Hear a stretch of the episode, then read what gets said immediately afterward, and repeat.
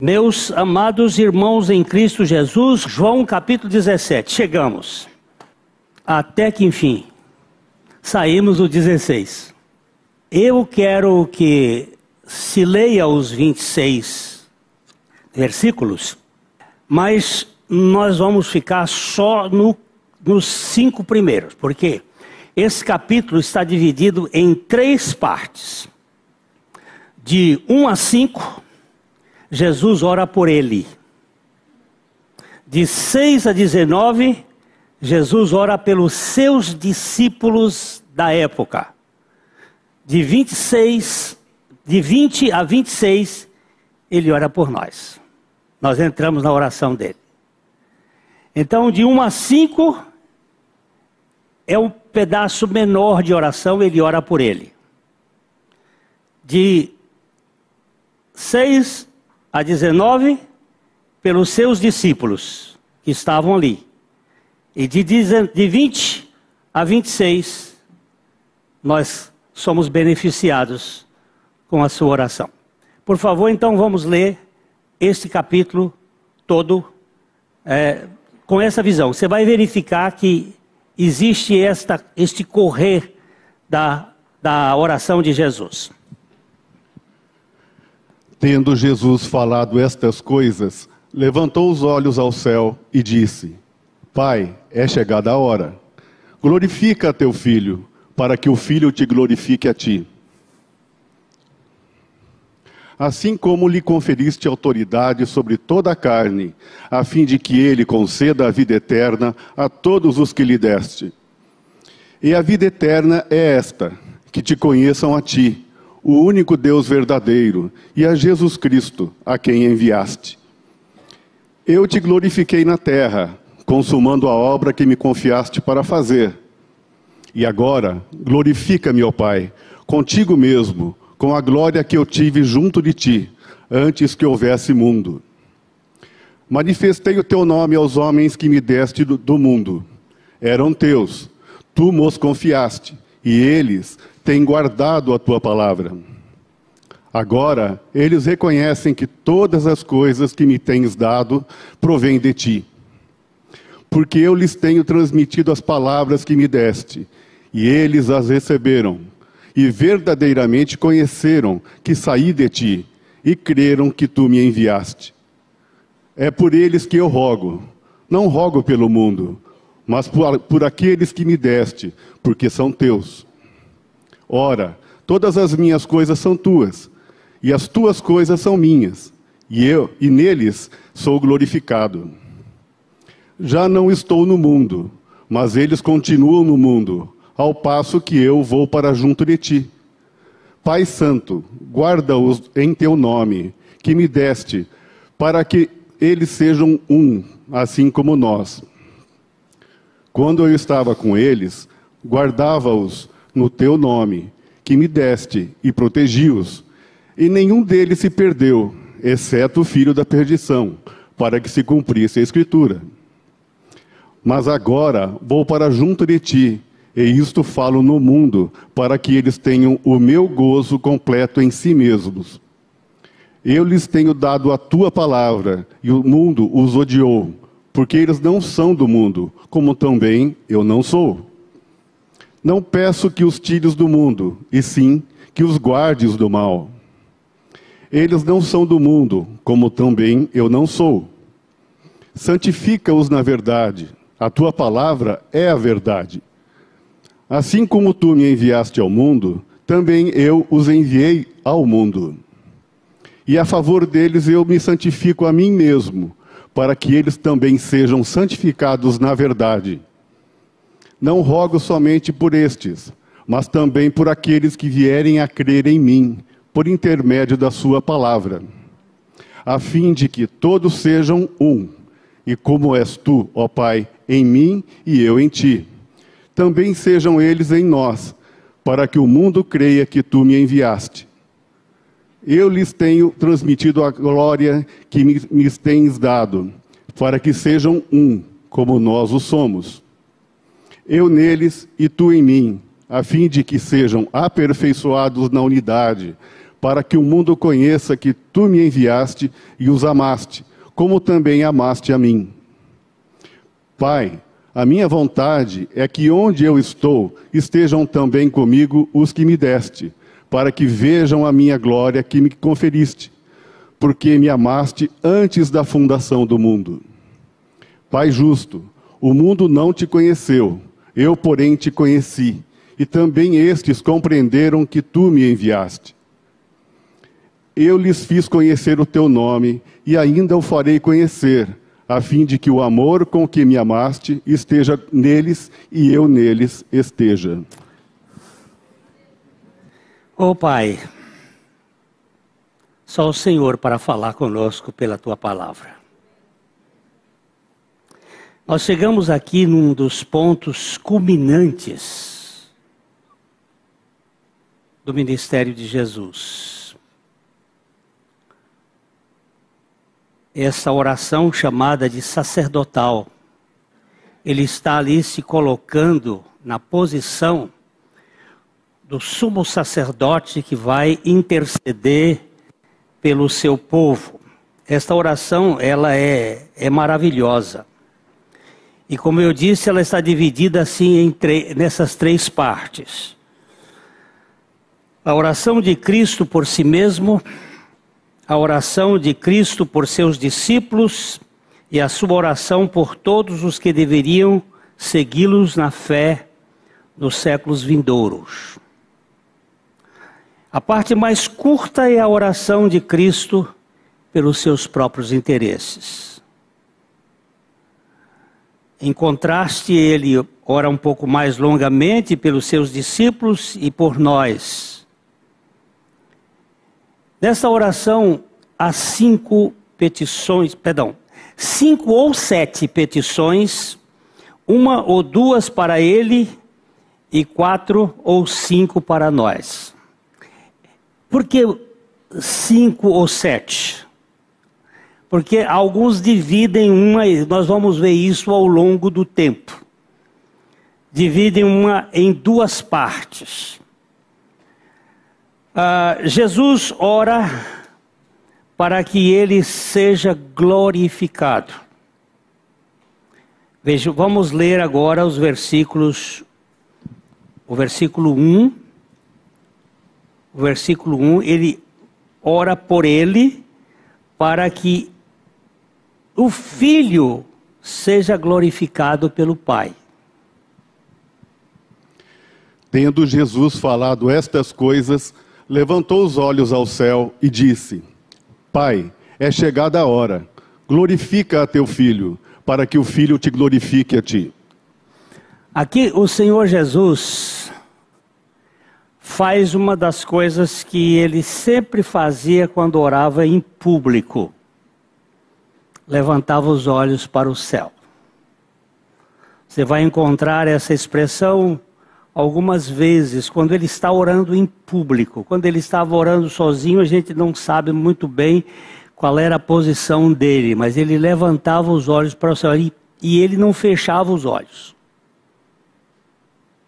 A gente fecha os olhos porque nós somos muito dispersivos. Mas Jesus levantou os olhos aos céus e, e disse: Pai, Esta é a palavra mais preciosa que ele veio revelar aqui na terra. Deus não era visto como pai no Velho Testamento. Ainda que aqui e ali houvesse uma, uma proposição para esta realidade, ele era visto mais como Senhor, como o Deus dos exércitos, o, o Criador, mas Pai. É uma oração que mostra o que Jesus veio fazer aqui. Ele veio fazer uma família. Um pai com muitos filhos. Então ele começa dizendo, levantando os olhos: Pai, é chegada a hora. Que hora? Lá em Maria, Lá no capítulo 2 de João, quando Maria é, propôs a Jesus uh, ajudar naquele casamento que estava tendo um problema, tinha acabado o vinho, ela cutuca Jesus dizendo, ela faz uma oração dizendo, eles não têm mais vinho. O vinho na Bíblia, ele é um tipo da alegria. Se você lê o prólogo de Jotão, lá no livro de Juízes, você vai ver que as árvores estavam procurando um governante, um rei, e a, a oliveira foi, foi provocada. Ela disse: Eu não vou fazer isso porque eu produzo azeite que é tão útil tanto para as coisas de Deus como as coisas dos homens, para a saúde. A figueira também foi provocada para ser presidente, e aí ele disse: Não, eu tenho que fazer, eu produzo o, o, o doce que as pessoas tanto gostam, um doce de figo. Tem um, um amigo aqui em Londrina que faz um doce de figo que eu vou te contar. Ela, a esposa dele é especialista e ela, ele, eu, eu vou ter que contar isso aqui para ver se alguém conta para ele que o, o meu está acabando. Mas é uma delícia o doce de figo. E chegaram para a videira, videira, vem ser presidente, vem ser o rei, vem governar entre nós. Ela disse: Não, eu produzo o mosto ou vinho que alegra os homens e a Deus. Interessante, alegra a Deus. Naquela festa acabou a alegria e Maria diz: Olha, e Jesus diz assim: Ainda não chegou a minha hora. Porque a hora de Jesus é a hora de uma alegria que vim, viria da sepultura aberta.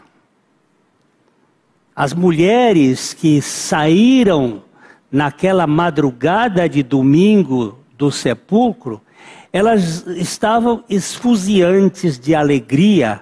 Por quê? Porque elas tinham visto a coisa mais extraordinária que já aconteceu: a morte foi vencida. Se eu tivesse de uma igreja que cresce na palavra de Deus, aí ia romper um aleluia aqui, bem, né? Mas Gente, eu, vi, eu, fico, eu fico assim horrorizado como nós somos travados com a nossa, a nossa realidade espiritual diante de uma grandeza desta. Que a sepultura não deteve aquele que é o dono da vida. Chegou a hora. Glorifica-me, ó Pai, com a glória que eu tive antes da fundação do mundo. Essa foi a oração de Jesus. Vamos ler o versículo 2 agora. Assim como lhe conferiste autoridade sobre toda a carne, a fim de que ele conceda a vida eterna a todos os que lhe deste. Olha só assim como lhe conferiste autoridade sobre toda. Eu gosto de uma versão que diz assim: sobre toda a humanidade. A fim para que conceda a vida eterna a todos os que me deste. A vida eterna não é dada a todos, mas é dada a todos. A todos que o Pai deu a Jesus. João capítulo 6, versículo 37 e versículo 39. Todo aquele que o Pai me dá, esse virá a mim. E o que vem a mim, de modo nenhum o lançarei fora. Por favor, leia o verso de novo. Todo aquele que o Pai me dá, esse virá a mim. E o que vem a mim, de modo nenhum o lançarei fora. Por favor, lê outra vez. Todo aquele que o Pai me dá, esse virá a mim. E o que vem a mim, de modo nenhum o lançarei fora. Você está vendo o que, que a Bíblia diz? Todo aquele que o Pai me dá, esse virá a mim. Você foi a Cristo? Ixi, você foi a Cristo? Foi mesmo? Pois você sabe que você não foi, você foi levado pelo Pai. Antes de você ir, foi o Pai que lhe deu Jesus. Esse virá a mim porque o Pai me deu. Eu já contei para vocês que eu fui visitar um moribundo aí no hospital evangélico uma vez, e quando eu entrei no, no, no quarto, ele disse: O que, que você está fazendo aqui? Eu quero ir para o inferno. Eu disse: Boa viagem. Eu não posso fazer nada. Eu quero ir. Não quero ouvir nada de evangelho. Eu só posso entender que esse cara não foi dado para Cristo. Porque se ele fosse dado para Cristo, ele iria. O verso 39. E a vontade de quem me enviou, me enviou é esta: que nenhum eu perca de todos os que me deu. Pelo contrário, eu o ressuscitarei no último dia. Olha só isso aqui. A vontade de quem me enviou. Quem é o que enviou? O Pai. É esta: que nenhum eu perca de todos os que me deu.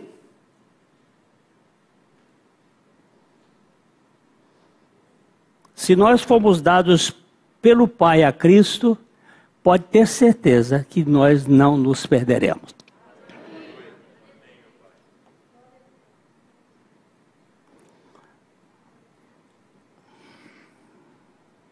Aqui nesse capítulo, Jesus fala sete vezes dos crentes como dados a ele. Vamos, vamos pegar as sete vezes.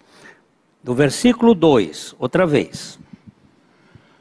Assim como lhe conferiste autoridade sobre toda a carne, a fim de que ele conceda a vida eterna a todos os que lhe deste. Muito bem. A todos os que me deste. Versículo 6. Manifestei o teu nome aos homens que me deste do mundo. Eram teus, tu nos confiaste, e eles têm guardado a tua palavra. Essa palavra é aqui, aqui, essa palavra aqui, ó.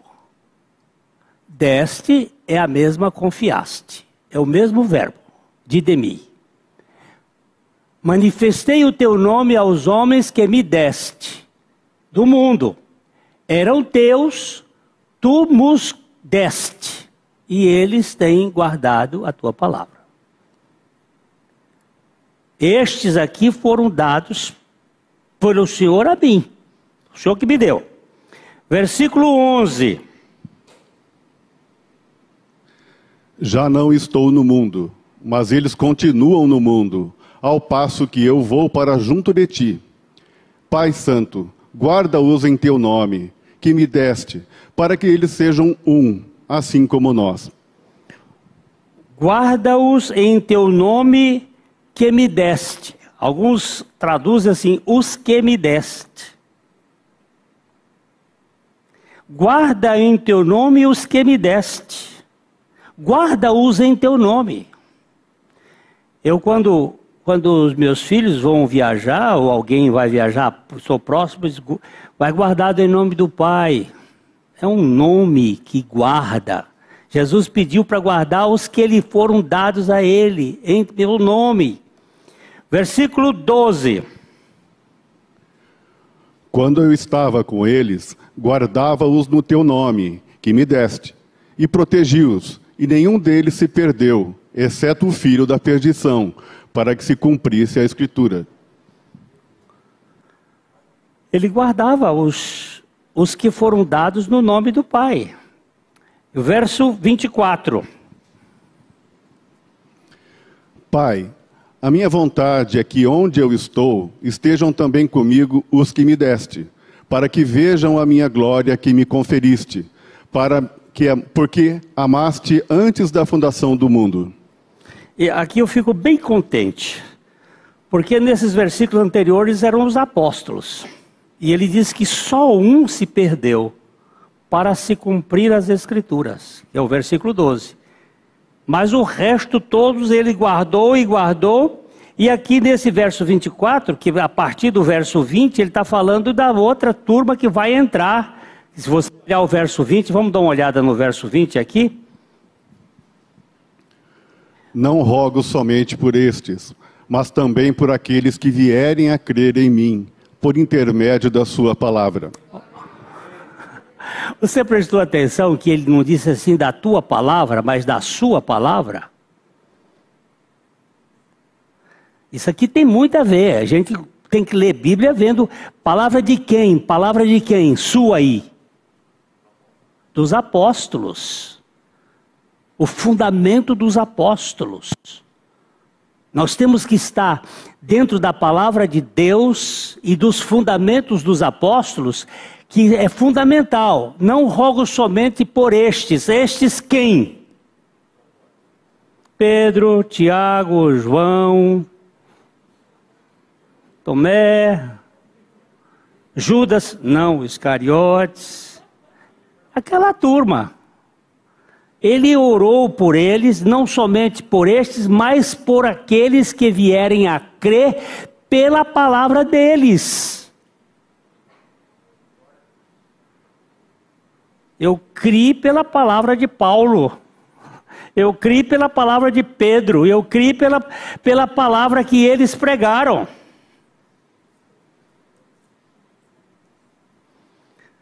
Então, os que me deste, nós fomos dados como presentes para Cristo. Esta cláusula mostra que o Pai deu a Cristo um tipo especial de autoridade sobre aqueles que, ele, que a ele foram dados autoridade para lhes dar a vida eterna. Vamos voltar para o versículo 2. Assim como lhe conferiste autoridade sobre toda a carne, a fim de que ele conceda a vida eterna a todos os que lhe deste. Quando é que vida eterna acaba?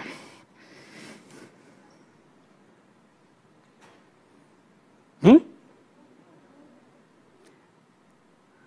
Vocês sabem que Deus não deu a vida eterna a Adão no jardim do Éden.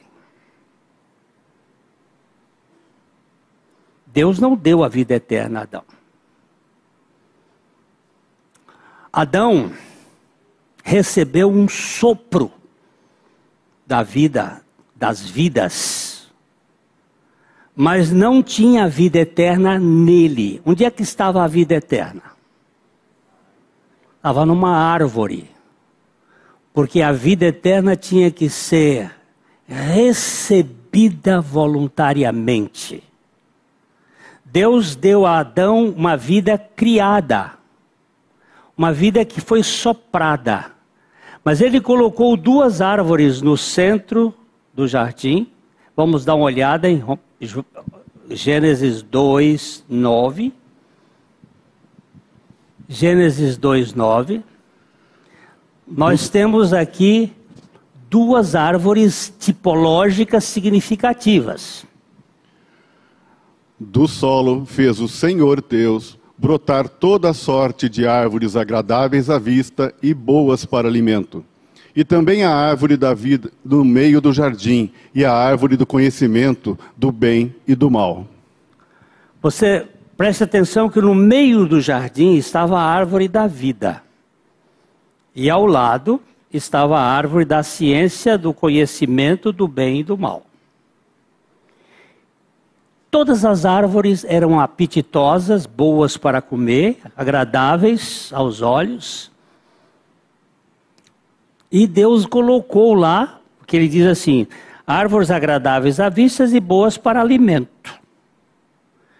E Deus deixou ali a opção para eles comerem. Nós agora vamos para o verso 16.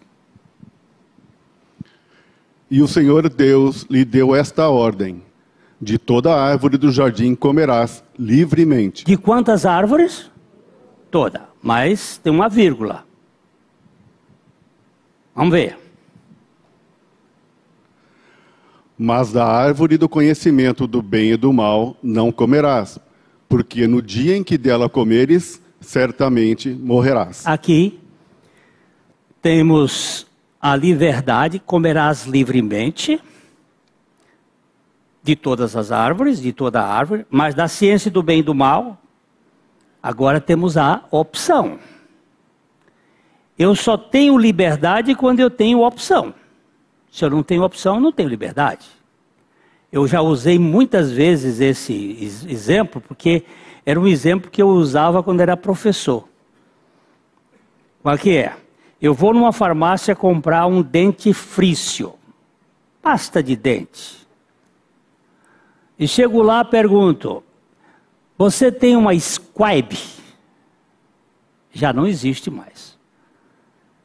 Não. Tem uma Farhans? Não. Tem uma Philips? O povo está todo por fora porque não existe mais. Aí vou fazendo uma série de perguntas. E eu digo: Que raio de pasta você tem? Aí ele diz assim: Eu só tenho Colgate. Então, eu agora posso comprar ou não comprar, mas eu não tenho opção de escolher.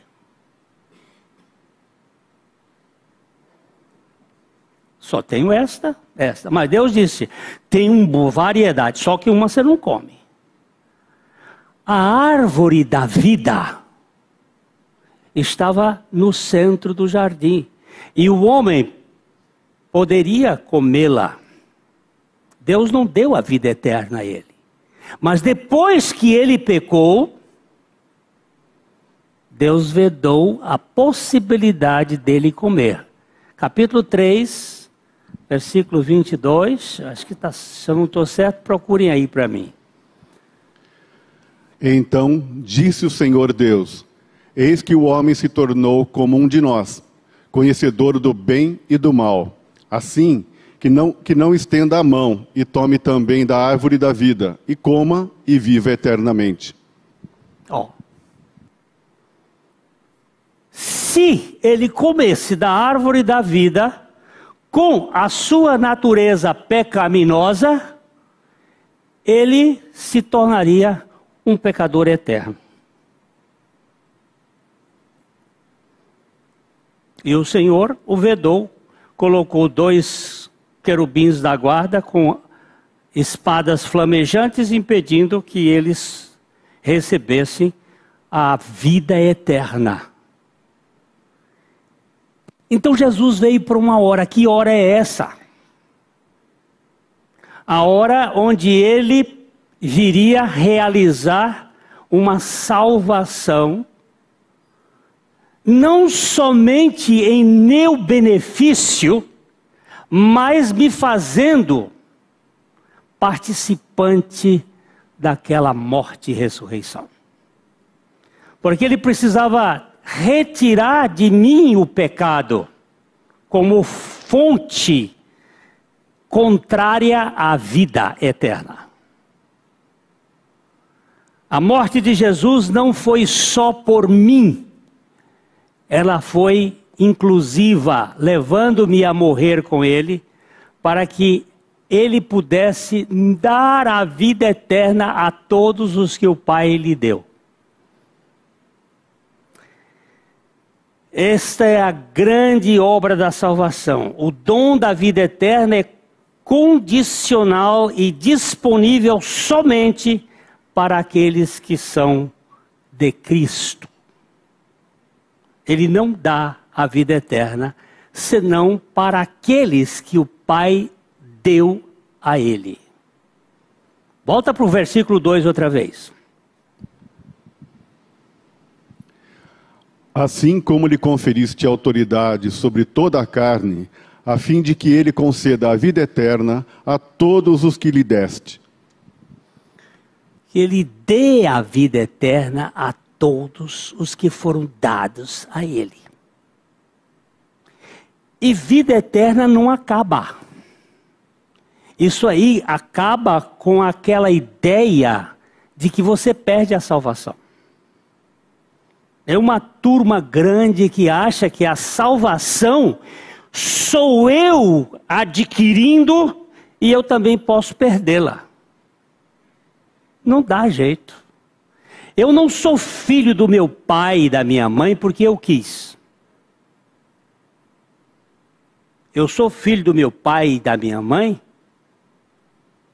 Eu não posso dizer que eles quiseram, porque eles nem queriam mais. Eu nasci fora do tempo, já com seis anos de diferença do último, que já era o último. Mas colocou lá um tal esperma. E esse esperma viaja. E ele funcionou e um dia fecundou o óvulo e lá vim eu. Eu não vi, mas eu não sou filho porque eu quero. Uma vez eu fiz um, uma mesa redonda aqui em Londrina com aquele médico famoso, doutor Elzimar Coutinho, lá de da Bahia. E ele contou uma história que eu fiquei assim. A história era a seguinte: uma moça, eu não sei se na Bolívia, acho que não, acho que foi no Equador ela ficou grávida um ano depois da morte do marido. Imagina! E ela jurava de pé junto que a última pessoa com que ela teve relações sexuais foi com o marido.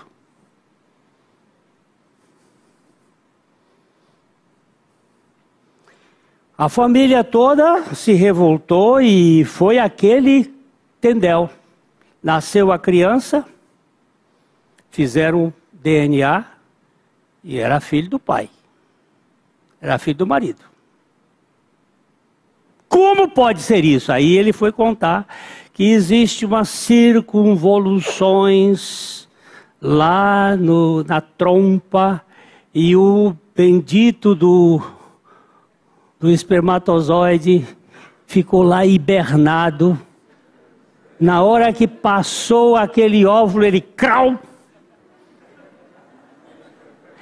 É incrível. Ele diz a coisa comprovada, pá. Não é pelo que a pessoa quis, não é. Eu tenho quantos meninos aqui, nós temos aqui uma família que não podia ter filho, fez uma inseminação, nasceu, depois nasceu um natural. Mas como nascem os filhos não é pela vontade da criança. E Jesus disse: o que é nascido da carne é mostrando que é o mesmo processo. E o que é nascido do espírito é não é você que aceitou Jesus. Foi Jesus que aceitou você e você recebeu a graça de ser tornado filho de Deus. Quem foi que inventou esse negócio de aceitar Jesus? Charles Finney, um advogado lá dos Estados Unidos no século XIX. Agora, aqui a palavra de Deus está nos mostrando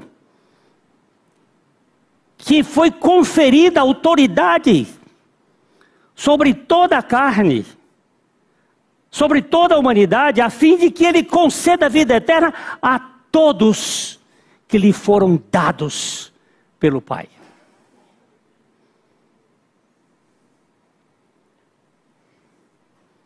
Schenke, ele diz uma coisa muito interessante: toda a humanidade pertence legitimamente a Deus como Criador e soberano. Mas aqueles que procuram conhecer e fazer a sua vontade são seus em um sentido especial. Eles Neles será cumprido o verdadeiro propósito de Deus na criação: tornar-se Pai dos seus filhos. Tornar-se pai dos seus filhos. Versículo 3. E a vida eterna é esta: que te conheçam a ti, o único Deus verdadeiro, e a Jesus Cristo, a quem enviaste. Interessante que Jesus aqui coloca ele na segunda pessoa, como, como sendo terceira pessoa. Ele está falando com o Pai. Ele disse: A vida eterna é esta. O que é vida eterna? Que te conheçam a ti, o único Deus verdadeiro, e a Jesus Cristo a quem enviaste. E ele não disse a mim que tu me enviaste. Ele coloca Jesus, ele coloca-se como alguém enviado.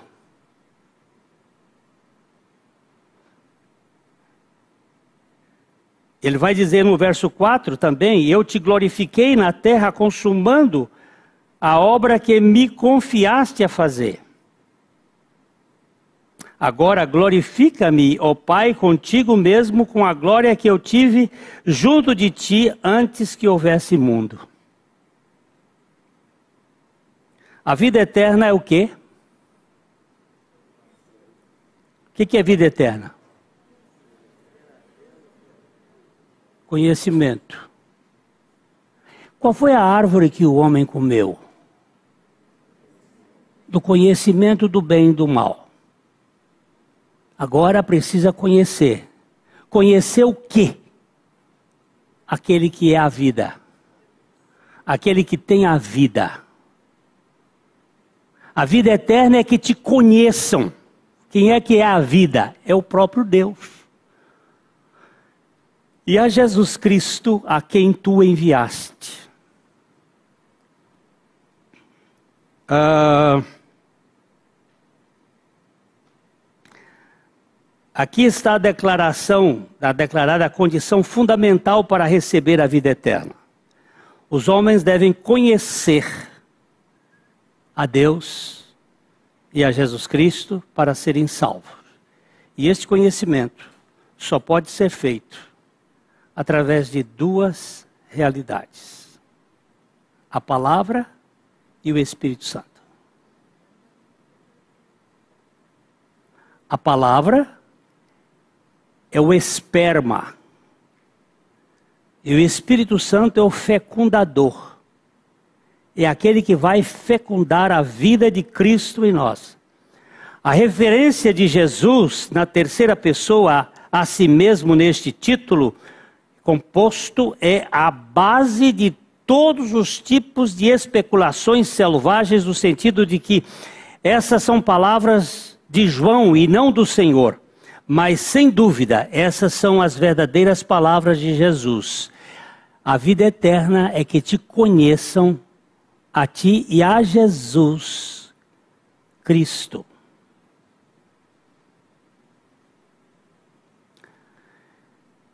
Do ponto de, de, de, outra fonte, poderíamos derivar o uso universal de Jesus Cristo como sendo aquele que saiu da sepultura. Nós temos entendido, isso foi muito claro para mim, é verdade que as traduções acabam mudando algumas coisas, mas é muito claro que é, Cristo é o nome da segunda pessoa da Trindade. O Filho, Cristo. Ou o Messias. E Jesus é o nome encarnado, da encarnação do Cristo. Cristo Jesus, essa, esta dupla citação, Cristo Jesus, me, me chama a atenção para o Deus que desceu e se encarnou no homem histórico Jesus de Nazaré. E este homem histórico, Cristo Jesus, ele vai até a cruz. E lá na cruz, ele faz uma obra compartilhada. Ele assume a nossa natureza, o Pai fez cair sobre ele, sobre Jesus, porque diz o, o, o profeta Isaías, citando uma, um termo, aconteceu com o rei Ezequias, foi para minha paz que eu tive grande amargura, mas ele lançou para trás de si os meus pecados. Quando o pai virou as costas para Jesus lá na cruz, porque Jesus gritou, ele gritou: Meu Deus, meu Deus, por que tu virastes as costas para mim, me desamparastes? Quando ele virou as costas, por que, que aconteceu? Porque ele jogou para trás dele os meus pecados, os seus pecados, e eles caíram sobre Jesus. Se você reparar, a crucificação ela tem duas fases. Das, quatro, das, sete, perdão, das nove horas da manhã até o meio-dia e do meio-dia até três horas da tarde da, das nove até o meio-dia, Jesus estava morrendo em meu benefício, ele estava morrendo por mim. Mas do meio-dia, quando o sol escureceu, a luz, a luz desapareceu e ele ficou completamente no escuro, uma escuridão de três horas. Não existe nenhum fenômeno uh, atmosférico, fenômeno astrológico que pudesse explicar isto, foi umas trevas que o Senhor colocou na terra. Por quê? Porque Jesus estava morrendo ali como eu. Não só por mim. Ele estava morrendo a minha morte. E por levar os meus pecados e os seus, e de todos aqueles que o Pai lhe deu, ele se tornou a pessoa mais feia do universo. Nenhuma beleza víamos que nos agradasse. Era como uma raiz de terra seca. Não tinha formosura. Por que, que ele fez? Por que, que ele estava assim? Porque ele estava tomando sobre si a nossa natureza e morrendo a nossa morte. Então, é, é uma coisa extraordinária este evangelho. E ele estava orando agora, Pai, glorifica-me com a glória que eu tinha antes, porque o negócio que eu vou padecer é tremendo, é insuportável para qualquer pessoa e muito mais para ele. Depois da sua morte, ele morre na cruz como Cristo Jesus. Cristo, natureza divina, Jesus, natureza humana, morre. Quando ele ressuscita, ele não ressuscita mais como Cristo Jesus. Ele ressuscita como Jesus Cristo. Não é mais um Deus encarnado, é o homem exaltado forever and ever. Quem está lá no céu é um homem, meu caro, que vai levar para sempre as marcas da cruz nas suas mãos que tem um corpo de terceira dimensão, ainda que ele possa passar por meio de uma parede, é um homem que está no céu, que veio salvar gente metida besta, orgulhosa, petulante, arrogante, que pensa que é alguma coisa nesse mundo, como eu. Eu não disse que essa igreja não tem fé? E se tivesse fé, dizia eu também. Está todo mundo aí tirando da, da, da, da frente dessa obra, que é uma obra maravilhosa. Aqui a declaração é fundamental. Ele estava orando por ele para suportar com a glória do Pai antes da fundação, porque nós vamos verificar mais adiante que ele deu glória aos discípulos, mas não era aquela glória que ele tinha antes da fundação do mundo, porque ele, quando se encarnou, ele teve uma chamada kenosis, um esvaziamento da sua glória, porque se ele viesse com a plenitude daquela glória, não haveria ninguém que pudesse suportar. Cá comigo, meus irmãos. Por que, que a terra se escureceu naquele momento e houve um grande terremoto? Porque ali a glória de Deus estava se manifestando para me fazer participante daquela glória e eu não podia, porque eu estou destituído da glória de Deus. Mas a glória da sua morte e ressurreição tem toda a ver com a redenção dos pulhas, dos piores pecadores da face da terra. Eu vou parar aqui, mas não vou parar. Pode ter certeza que nós vamos verificar. A melhor maneira de instruir os apóstolos do que esta oração proferida por Jesus, dizendo: Olha, a vida eterna é que te conheçam a ti, o único Deus verdadeiro, e a Jesus Cristo, a quem tu enviaste. A gente cantou ainda há pouco aquele hino, eu pedi para repetir, e vou pedir para repetir, para trepitir, porque ele, ele fala exatamente que a minha glória é conhecer a Jesus. É conhecê-lo. Eu, eu vou lutar por todas as coisas que estão neste mundo, mas eu sei que tudo isto vai passar. Mas o Senhor Jesus vai perdurar forever.